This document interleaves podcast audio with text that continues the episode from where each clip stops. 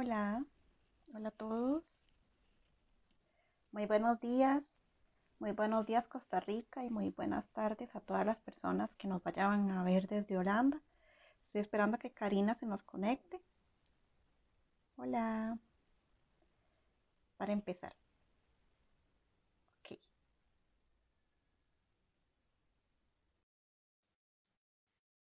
Entonces, vamos a esperar a ella y ella va a empezar la entrega. Y a partir de eso va a quedar en manos de ella. Hola, ¿qué tal? ¿Cómo estás? Bien, ¿y tú? Pues todo bien, saludándote. ¿Y me escuchas bien? Sí, sí, sí, se escucha bien. Se escucha, se escucha muy bien. Ok, entonces quedo a tu disposición.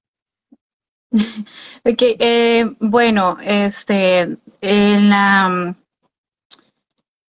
en el perfil estuve viendo tu perfil y me pareció interesante, entonces eso eh, quería compartir este espacio contigo. Eh, y bueno, ya lo habíamos eh, socializado, ¿no? De- sobre la violencia en pareja y entonces es interesante que las personas que te siguen y me siguen pues se den cuenta de que están pas si están pasando por una situación igual, ¿no? Y qué pueden hacer al respecto. Y mm, pues me gustaría saber un poco de, de, de Lindsay. Cuéntame un poco de ti. Cuéntanos. Bueno, entonces, eh, para, para saludarlos primero, ¿verdad? Todas las personas que nos acompañan desde Costa Rica y desde Holanda. Eh, esperemos que les guste mucho la entrevista y que les sea muy productiva. Pero primero, gracias a vos, ¿verdad? Por este espacio, por eh, eh, realmente invitarme a esta entrevista. Es un honor, ¿verdad? Y este, mi nombre es Lindsay Montero. Esta es mi página Psicoart. Eh, soy psicóloga, trabajo construyendo vínculos sanos y conscientes eh, con mindfulness, ¿verdad? Tengo un diploma en mindfulness, entonces a través del mindfulness trabajamos lo que es construir vínculos sanos y conscientes con familiares, con parejas e incluso con uno mismo. Entonces, este, como les digo, también, traba- también trabajo con personas que han pasado por una ruptura amorosa, ¿verdad? A través, bueno, ya sea de manera individual, ¿verdad? Ujú. Trabajamos de manera virtual también y presencial. Presencial sería en, aquí en Costa Rica sería en Cartago y en San Pedro, y también trabajamos de manera virtual y atendiendo grupos de apoyo que han pasado por divorcio. Entonces, este, básicamente ese es mi trabajo. Ah, mira qué bonito. Pues yo trabajo con parejas, eh, soy sexóloga y bueno, también trabajo con eh, per- personas que pasan por, problemas con, con eh, mi- migrantes, ¿no? Y aquí se da también bastante este tema de la violencia, eh, violencia de género y también de problemas, ¿no? Con parejas. Pero bueno, más allá de, de, de describir, ¿no? Es- Este tema eh, a nivel general, me gustaría que les explicaras a nuestro público qué es violencia en pareja. Bueno, esto, este tema, ¿verdad? Es bastante amplio, ¿verdad? Porque la verdad es que hablar siempre de violencia, eh, estamos abarcando mucho, ¿verdad? Eh, esperemos que nos alcance el tiempo, ¿verdad? Sí. entonces, eh, pero lo, vamos a intentar, vamos a intentar hablar eh, acerca de esto, de violencia. Entonces, eh, yo les recomiendo algunos escritores eh, que nos hablan, digamos, acerca de esta temática, digamos, Walter Rizzo, que nos habla Ujú, muchísimo acerca de esta temática en sus libros. Eh, les voy a recomendar algunos, Enamorados o Esclavizados, e incluso Amores altamente peligrosos, ¿verdad? Que él nos habla acerca de la violencia en pareja, ¿verdad? Por si no nos alcanzara el tiempo, eh, tal vez, o, o, tal vez las personas no pudieran preguntar lo suficiente, ok, no importa, entonces en estos libros, ¿verdad? Este material de apoyo. Ok, cuando hablamos de violencia, hablamos de que ambas partes pueden estar implicadas en este círculo, ¿verdad? En este círculo de violencia, en este círculo de toxicidad, ¿verdad?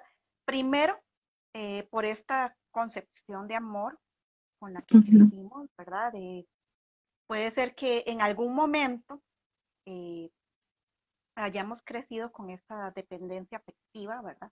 Y entonces esto se nos va, va generando, ¿verdad? Este círculo de la violencia, porque siempre tiene que haber algo detrás, ¿verdad? Porque yo tengo ahí eh, pensamientos eh, que tal vez no soy consciente que los tengo aquí en mi cabecita, ¿verdad? Porque yo crecí viendo Disney, de, de, repente la persona, eh, la, la, princesa, la princesa que tiene que ser rescatada, pero ¿qué pasa si la persona que está conmigo eh, no me quiere rescatar? Pero ¿qué pasa si la persona que está conmigo nada más se, se interesa por él o por ella y no se interesa por mí? ¿verdad? Entonces, eh, tal vez crecimos o leímos muchísimas cosas, ¿verdad? Y crecimos tal vez con esto del que yo me tengo que sacrificar por el otro, ¿verdad? Yo tengo que hacer sacrificios para estar con el otro, ¿verdad? Y entonces hago de todo para que la relación funcione. Y entonces, si hay violencia en la pareja, entonces, por eso es que a veces es complicado, digamos, que haya intervenciones, ¿verdad? Por parte de profesionales en este aspecto, porque la otra persona, la otra persona siente que sin la otra persona no es nadie. ¿Por qué? Porque se siente, se siente tan eh, de lo que está pasando, ¿verdad? Y ya ha crecido con ese pensamiento y con esa concepción. ¿Y qué pasa si termina lo nuestro? que se aferra tanto a esa relación, no importa si en esa relación eh, de repente eh, tengo que vivir en una abnegación completa, ¿verdad? De que no tengo voz y voto, pero con tal de no, ¿verdad? Terminar esa relación, como lo vemos en Romeo y Julieta, ¿verdad? ambos, ¿verdad? Hacen lo que sea para estar juntos.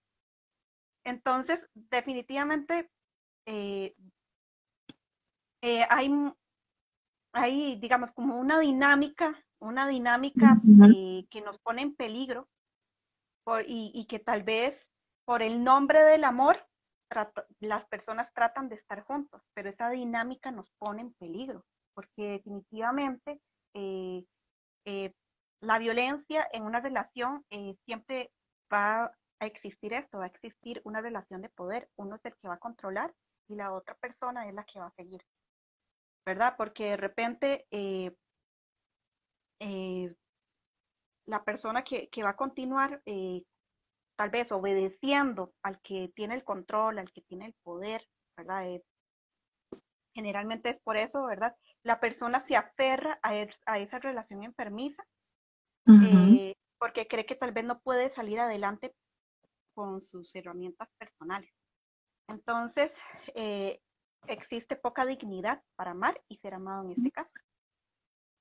Fíjate que es interesante, ¿no? Porque mm, eso que hablabas acerca de, de, que siempre hay como un sistema, ¿no? Y en, eh, yo creo que la violencia en pareja, o sea, se puede referir al comportamiento y en este caso, pues, hay un dependiente y una persona que maneja el poder y mm, puede haber aquí daño físico, psíquico, sexual y incluso hasta agresiones físicas, ¿no? Eh, los golpes y, estos, pero también tiene mucho que ver con esto que nos decías de, la, de la relación de dependencia, ¿no? Porque ahí empieza todo este juego de, de la violencia en pareja, porque siempre es, eh, muchas veces la mayoría de las personas se ven atraídas eh, hacia esa misma relación. O sea, salen de un círculo, pero caen en otro. Entonces, sí me parece interesante eh, todo esto de, de, de, qué es, ¿no? De, de,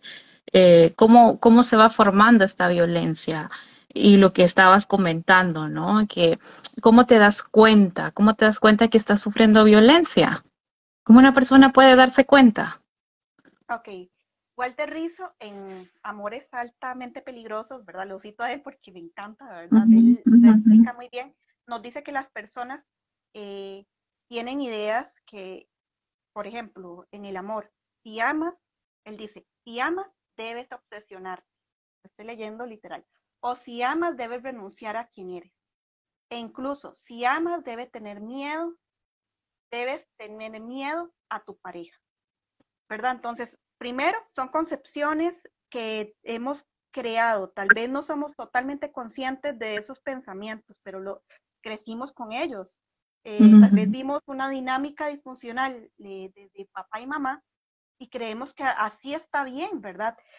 Y estos deberías en donde se crean relaciones disfuncionales, ¿verdad? Que yo debería eh, hacer esto, yo debería entregarme y estas son eh, alarmas que del noviazgo se vienen presentando, ¿verdad? Pero muchas veces las personas continúan con estas relaciones por, por esos miedos a estos deberías, a que no esté cumpliendo yo como persona, como mujer o como hombre en esta relación, creando esta destrucción en las relaciones. Y entonces, como, te, como me estabas preguntando, ¿cómo me doy cuenta que estoy en una relación con este factor violento, destructivo, que nos pone en peligro? Bueno, cuando queremos absorber al otro, ¿verdad? Entonces, eh, desde la parte que es violenta con la otra persona, ¿verdad? Desde, desde eh, que estoy respetando yo eh, esa esencia básica de la otra persona. entonces, por ejemplo, porque pienso que la otra persona me pertenece. Aquí es importante que nadie es pertenencia de nadie, ¿verdad? El amor tiene que ser libre. Eh, cuando estamos en una relación de pareja es porque decidimos luchar por esa relación todos los días, pero los dos. No es porque de repente la otra persona me pertenece y tiene que hacer todo lo que yo le diga y como yo se lo diga. Entonces, eso primero desde la parte de la persona, ¿verdad? Que de repente cosifican, cosifica, digamos, a su pareja, ¿verdad? Como, si fuera una pertenencia mía, como si fuera algo mía. Entonces, eh, eso desde la parte eh, que irónicamente intenta que la relación funcione de esa manera. Eh, cuando no existe respeto ni tolerancia, así se empieza, digamos, por ejemplo, con bromas y bromas que van pasándose de tono y bromas que poco a poco van metiéndose en la relación a tal punto que ya no nos estamos riendo juntos, sino que yo me estoy riendo de ti. ¿Verdad? Yo me estoy burlando de ti. Entonces, esta es una manera de ejercer poder y de avergonzar al otro frente a otras personas, ¿verdad? Generalmente se da así. Y la persona, la, la víctima, ¿verdad? Se da por, eh, de repente, está en este círculo por el miedo al, abandono. Entonces, digamos que la persona, eh, la parte sumisa, ha pasado por otras relaciones y otras relaciones que no han funcionado. Entonces, esta persona, eh, como estábamos hablando de dependencia emocional, se aferra tanto a la relación, no importa lo tóxica que esta sea, que, la, la, relación sea, porque tal vez la ruptura para esta persona es lo peor por lo que puede pasar, porque ya ha pasado por varias dinámicas, te lo digo, digamos, no solo por, por leer estos libros de Walter Rizzo, sino también porque lo hice en terapia, ¿verdad? Entonces, de repente, eh, la ruptura, la concepción de que no funcione, no funcionen las cosas, hace que yo me aferre, no importa qué tan tóxica y qué tan peligrosa sea esa relación. Y aquí también eh, las, las manifestaciones de cambios de humor por parte de la otra persona, que pasa de ser amoroso a ser grosero. Estoy con una persona que de repente se enoja con facilidad y me hace sentir culpable y me hace sentir mal, entonces estoy en una relación de este tipo. Ahí dentro de las señales que, que mencionabas, ¿no? Del control, eh, me acuerdo una paciente que llegó y me hablaba mucho acerca de que la pareja le decía cómo debía vestirse, eh, que quería saber todo lo que hacía en el teléfono, le chequeaba el teléfono, las redes sociales, que tenía que informarle de todo lo que hacía en sus horarios, incluso él ayudaba a organizarle eh, su tiempo libre o con quién tenía que llevarse o con quién no. Y eh, lo que mencionabas también esta señal de se enfada, usa el enojo también o chantajea con las emociones, ¿no? Y es como, bueno, eh, me acuerdo que le decía, era un hombre, ¿no? Hacia una mujer y le decía, vamos a tener relaciones sexuales cuando a mí me apetezca. Entonces, eh, si ella quería, él se enfadaba y era cuando él quería, por ejemplo. O siempre la limitaba y le decía que no era tan inteligente, que, mm, que no era capaz y la minimizaba. Y cuando hablabas acerca de, de, ese tipo de, como reírse de ella, ¿no? Entonces ahí viene también e, e, eso de minimizar a la otra persona, ¿no? De, de, de, hacerla sentir mal, de hacerla sentir que no, que no, que no es suficiente o incluso de, de toca bastante el tema de la autoestima y ¿no? Quitarle su seguridad, porque poco a poco la persona va perdiendo esa seguridad, ¿no? Y entonces eh, muchas veces también controlan el entorno, el entorno de la pareja, con quién me llevo, eh, los alejan de la familia o eh, quizás le empiezan a decir como, ah, me incomoda tu familia, y entonces esta persona empieza a aislarse totalmente y a hacer solo control del del que está ejerciendo el poder ahí, ¿no? Entonces, eh, estos rasgos que mencionaba son bastante, mm, yo diría que, casi todas las personas llegan a tener estos rasgos cuando llegan a terapia, ¿no? No solo lo vivís con un paciente, sino que ya viene otro paciente, ah, ya sé por dónde va la cosa, ya, ya, ya, ya me di cuenta de, de, de, de, de lo siguiente que va a pasar. Y, mm, cuando pasan ese tipo de, de, de, cosas, cuando hay violencia, eh, ¿qué puede hacer una persona? Ok.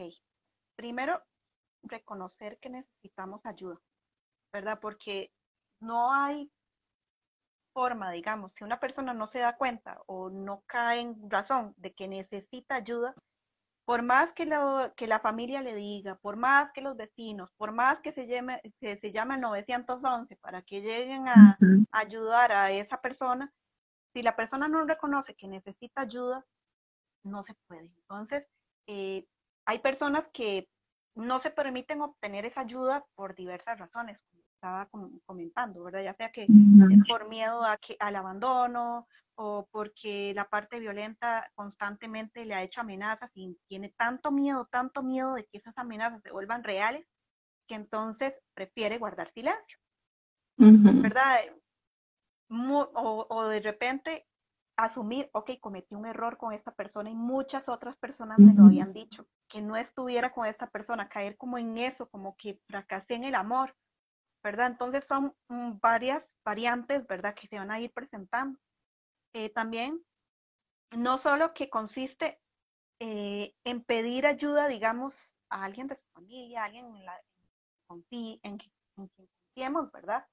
Eh, podemos hablar con una vecina, con alguien que sea nuestra red de apoyo, ¿verdad? Que si usted, si usted está viviendo, ¿verdad? Que tal vez está ahorita viéndonos, que si usted está viviendo violencia y tiene miedo tal vez de, de recurrir tal vez a una institución, entonces recurra a una persona que sea su red de apoyo, que le ayude a pensar, porque a veces las personas que están viviendo esta situación se bloquean y no buscan o no son capaces de encontrar eh, eh, esta resolución de conflictos, ¿verdad? Entonces, de repente la ayuda de otra persona que le ayude, digamos, a generar ideas, le puede ayudar a ver como una percepción diferente a lo que está viviendo actualmente.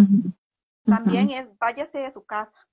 Si en su casa usted está viviendo violencia, vaya y viva con, con algún familiar o con alguien que, que de repente, eh, con la que usted se sienta segura, con la que usted se sienta resguardado. Y también infórmese de grupos de apoyo en su zona. Entonces, de repente, que personas que trabajen con esta temática, ¿verdad? Eh, bueno, en mi país, en mi país sería como una institución como en el, en el INAM, ¿verdad? Que en el caso es el Instituto de la Mujer.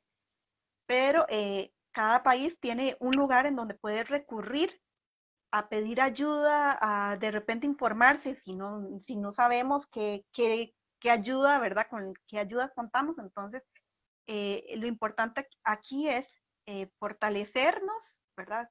Buscando eh, lugares en donde de repente nos vayan a colaborar y también fortalecer nuestro amor propio, ¿verdad? Porque definitivamente a veces las personas tienen, como estabas mencionando, tan baja autoestima, pero es por esta relación de que tal vez la persona violenta es dependiente emocional y la persona que violenta es codependiente emocional.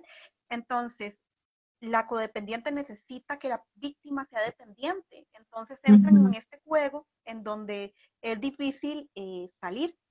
Pero si, si se reconoce y si se buscan las ayudas idóneas, entonces de repente se puede salir adelante. Mm. Sí, y también es interesante las, las, las fases que envuelven todo este proceso ¿no? de, de violencia. Eh, en tu, en tu caso, eh, cuando ha llegado alguna paciente eh, con estas fases, eh, ¿cómo las identificas y cómo las has trabajado? Ok, digamos, yo generalmente este tema, este tema, digamos, no lo trabajo tanto, no es, no es tan constante, pero sí me han llegado casos, porque obviamente si los pacientes llegan, ¿verdad? Y de repente entonces, uno siempre, como psicólogo, trata de que, ok, por lo menos alguien de la familia, uno le pide el número de teléfono a algún familiar para de repente eh, decirle, bueno, si pasa algo, yo entonces tengo que romper mi secreto psicológico y decirle a esa persona, ¿verdad? Como advertirle. Y también buscarle todo, todo el material de apoyo, ok. Eh, aquí en, este caso te estaba hablando del INAMO, ¿verdad? Pero también eh, buscar esas fortalezas internas, porque tal vez la persona no reconoce que tal vez es eh, que puede salir adelante por ella o por él mismo, ¿verdad? Porque también a los hombres les sucede, ¿verdad? No solo, no solo estamos hablando de que a las mujeres les sucede, sino que también a los hombres les sucede.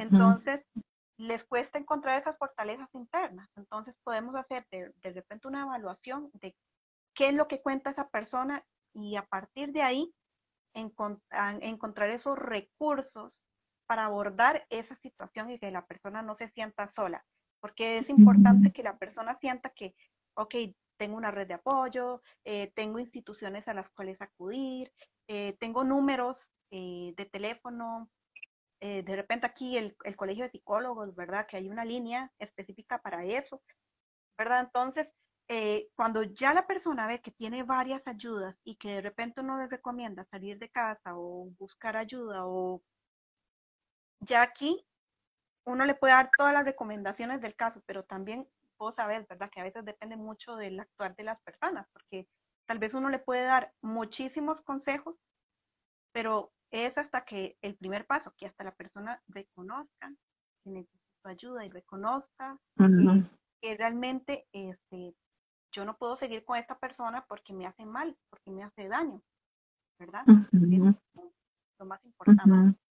Sí, y generalmente estas personas pues buscan ayuda cuando eh, está la primera o la segunda fase que, que dentro de la primera tenemos eh, esa tensión, ¿no? Y a la segunda viene la explosión de violencia y agresión, entonces eh, es donde generalmente se busca ayuda pero cuando entran en este ciclo y de repente la otra persona pide perdón y empieza la calma, la luna de miel, esa reconciliación, se les olvida que hubo ese problema y muchas veces no regresan a terapia o muchas veces dicen, ah, no, este va a cambiar, eh, todo eh, va, va a mejorar. Entonces eh, ahí es donde está el punto que tú dices, va a depender mucho de la persona, si realmente quiere dejar esa relación, si realmente quiere sanar, si realmente quiere mejorar. Eh, porque, claro, también está esa sensación de que lo dijiste desde un inicio, la necesidad de tener a alguien, aunque sea alguien que te golpee o alguien que te trate mal, alguien que dañe tu autoestima. Entonces, dejar a esa persona se vuelve doloroso aunque sea más doloroso, este ciclo de la violencia, pero no se reconoce como tal. Entonces, o tal vez por el tema del miedo puede ser, ¿no? Que es otro aspecto de que ya llegó a un punto donde ya le tengo miedo, entonces eh, no lo dejo porque ya hay chantajes en medio de y manipulación en medio de la relación. Entonces, em, claro, sí, sí, como dices, ya dependerá mucho de la de la persona y lo que realmente quiera hacer o el cambio que quiera hacer en su vida, ¿no? ¿Y qué recomendaciones le darías a una persona que realmente quiere hacer este cambio? Ah, aparte de las, eh, tal vez, eh, de las recomendaciones que di anteriormente, ¿verdad? Eh, diría que es importante que, no, que leamos y que nos informemos. Muchas veces los libros, los que mencioné al inicio, ¿verdad? O el buscar libros que hablen acerca de la violencia para yo poder entender, ok, yo estoy pasando por esto, porque muchas veces no es eh, solo que otras personas me digan, ¿verdad? Que, están viendo estas características en mi relación de pareja, ¿no? También la manera en que yo me informe, porque yo quiero salir de esto, porque yo necesito las herramientas personales. Entonces, el buscar libros tal vez en Amazon, ¿verdad? ahí, ¿verdad? O de repente ir a la a la librería más cercana y preguntar o, ver, ¿verdad?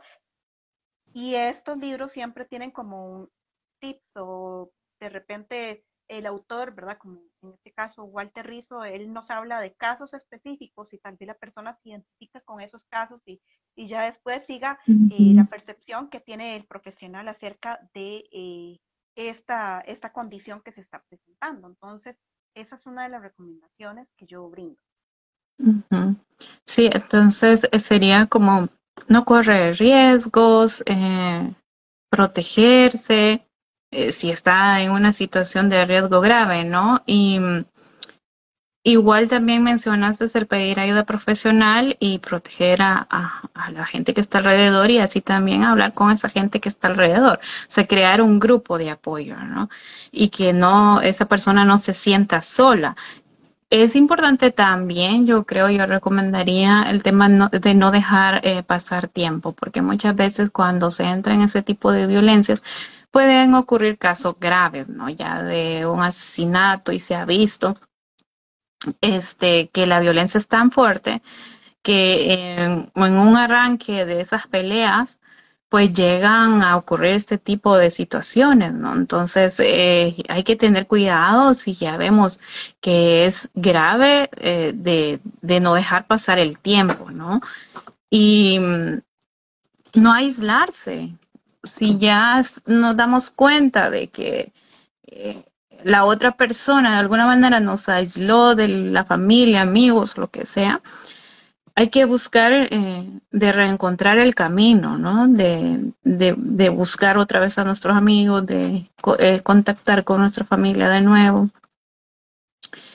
Y, también importante lo que tú decías, ¿no? La ayuda profesional, que, que al final, pues, eh, de alguna manera nosotros los encaminamos, ¿no? Hacia qué otras cosas o qué otras pautas pueden hacer o qué instituciones. Lo del libro me parece genial Em, yo leí hace un tiempo un libro, no me acuerdo el nombre, estaba, estaba pensando, pero hay un libro, eh, Mujeres que aman demasiado, así se llama el libro. Ese libro es muy, muy, también cuenta como casos, casos de, de, de personas que son muy dependientes y que han pasado por situaciones o relaciones así, bueno, como la palabra ahora se usa tóxica, usamos la palabra. Y entonces eh, ahí identifica, ¿no? Como eh, qué personalidad o qué rasgos o de repente por qué, por qué esta persona actúa de esta forma. Eh, es muy bonito el libro, yo también eh, recomiendo, em, esos que recomendaste también me parecen muy buenos. Eh, igual si la persona no tiene o si no puede ir al psicólogo o algo así, muchas veces leer un libro, identificar muchas cosas y también como que te sirve mm, para em, autoayudarte, que de, de eso también se trata, ¿verdad? Así que, bueno, no sé si tienes alguna otra recomendación que darles a las personas que nos están viendo. Eh, otra recomendación que brindaría sería eh, hablar con personas que ya han pasado por esta situación, pero que la hayan superado.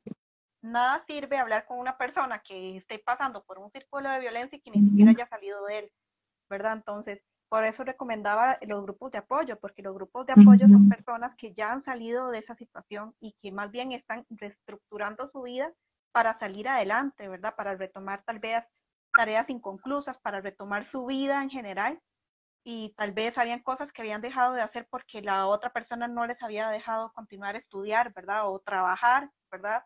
O valerse por ellas mismas, ¿verdad? Porque todo, como mencionaba, ¿verdad? En el caso anterior, que, ok, porque tal vez la otra persona tomaba todas las decisiones, incluso las decisiones más sencillas, de cómo me tengo que vestir, de cómo me tengo que maquillar, de cómo me tengo que ver, de cómo tengo que actuar, de cómo tengo que hablar, incluso, ¿verdad? Igual Terrizo eh, nos habla en, en, este libro Enamorados o Esclavizados de eh, una situación en donde les, eh, el esposo le decía a la esposa cómo incluso se tenía que reír ¿verdad? Mm. Entonces, esas situaciones tan pequeñas, ¿verdad? Igual eh, son importantes, ¿verdad? Entonces, eh, buscar personas que hayan superado esta situación para que entonces yo me sienta, ok, esta persona también pasó por esto y pudo salir de eso. Entonces, que sea mi motivante ante esa situación. Yo mire, creo que tú tienes un grupo de apoyo en, en de WhatsApp, de WhatsApp, ¿no? O en, en tu Instagram, en tu perfil de Instagram, ¿verdad? Ajá, sí. Sí, sí, sí. Ajá, bueno, pero por si Sí, esos grupos de apoyo realmente funcionan, ¿no? Eh, porque te sentís, te identificas con otra persona y como dices tú también, eh, te ayuda con, ¿qué hiciste? ¿Qué hiciste para salir de esto? O sea, de algún tipo de consejo para que la otra persona pueda salir de eso. Y mm, si quisieran contactar contigo, eh, bueno, aparte del, del, Instagram, no sé si hay eh, alguna otra red que usas. Ya nos dijiste que donde físicamente estabas en Costa Rica, igual estás atendiendo online. En, ¿Hay alguna otra forma de contactarte? Ok, yo también igual. En todas mis redes se llaman igual, llevan el mismo nombre, igual.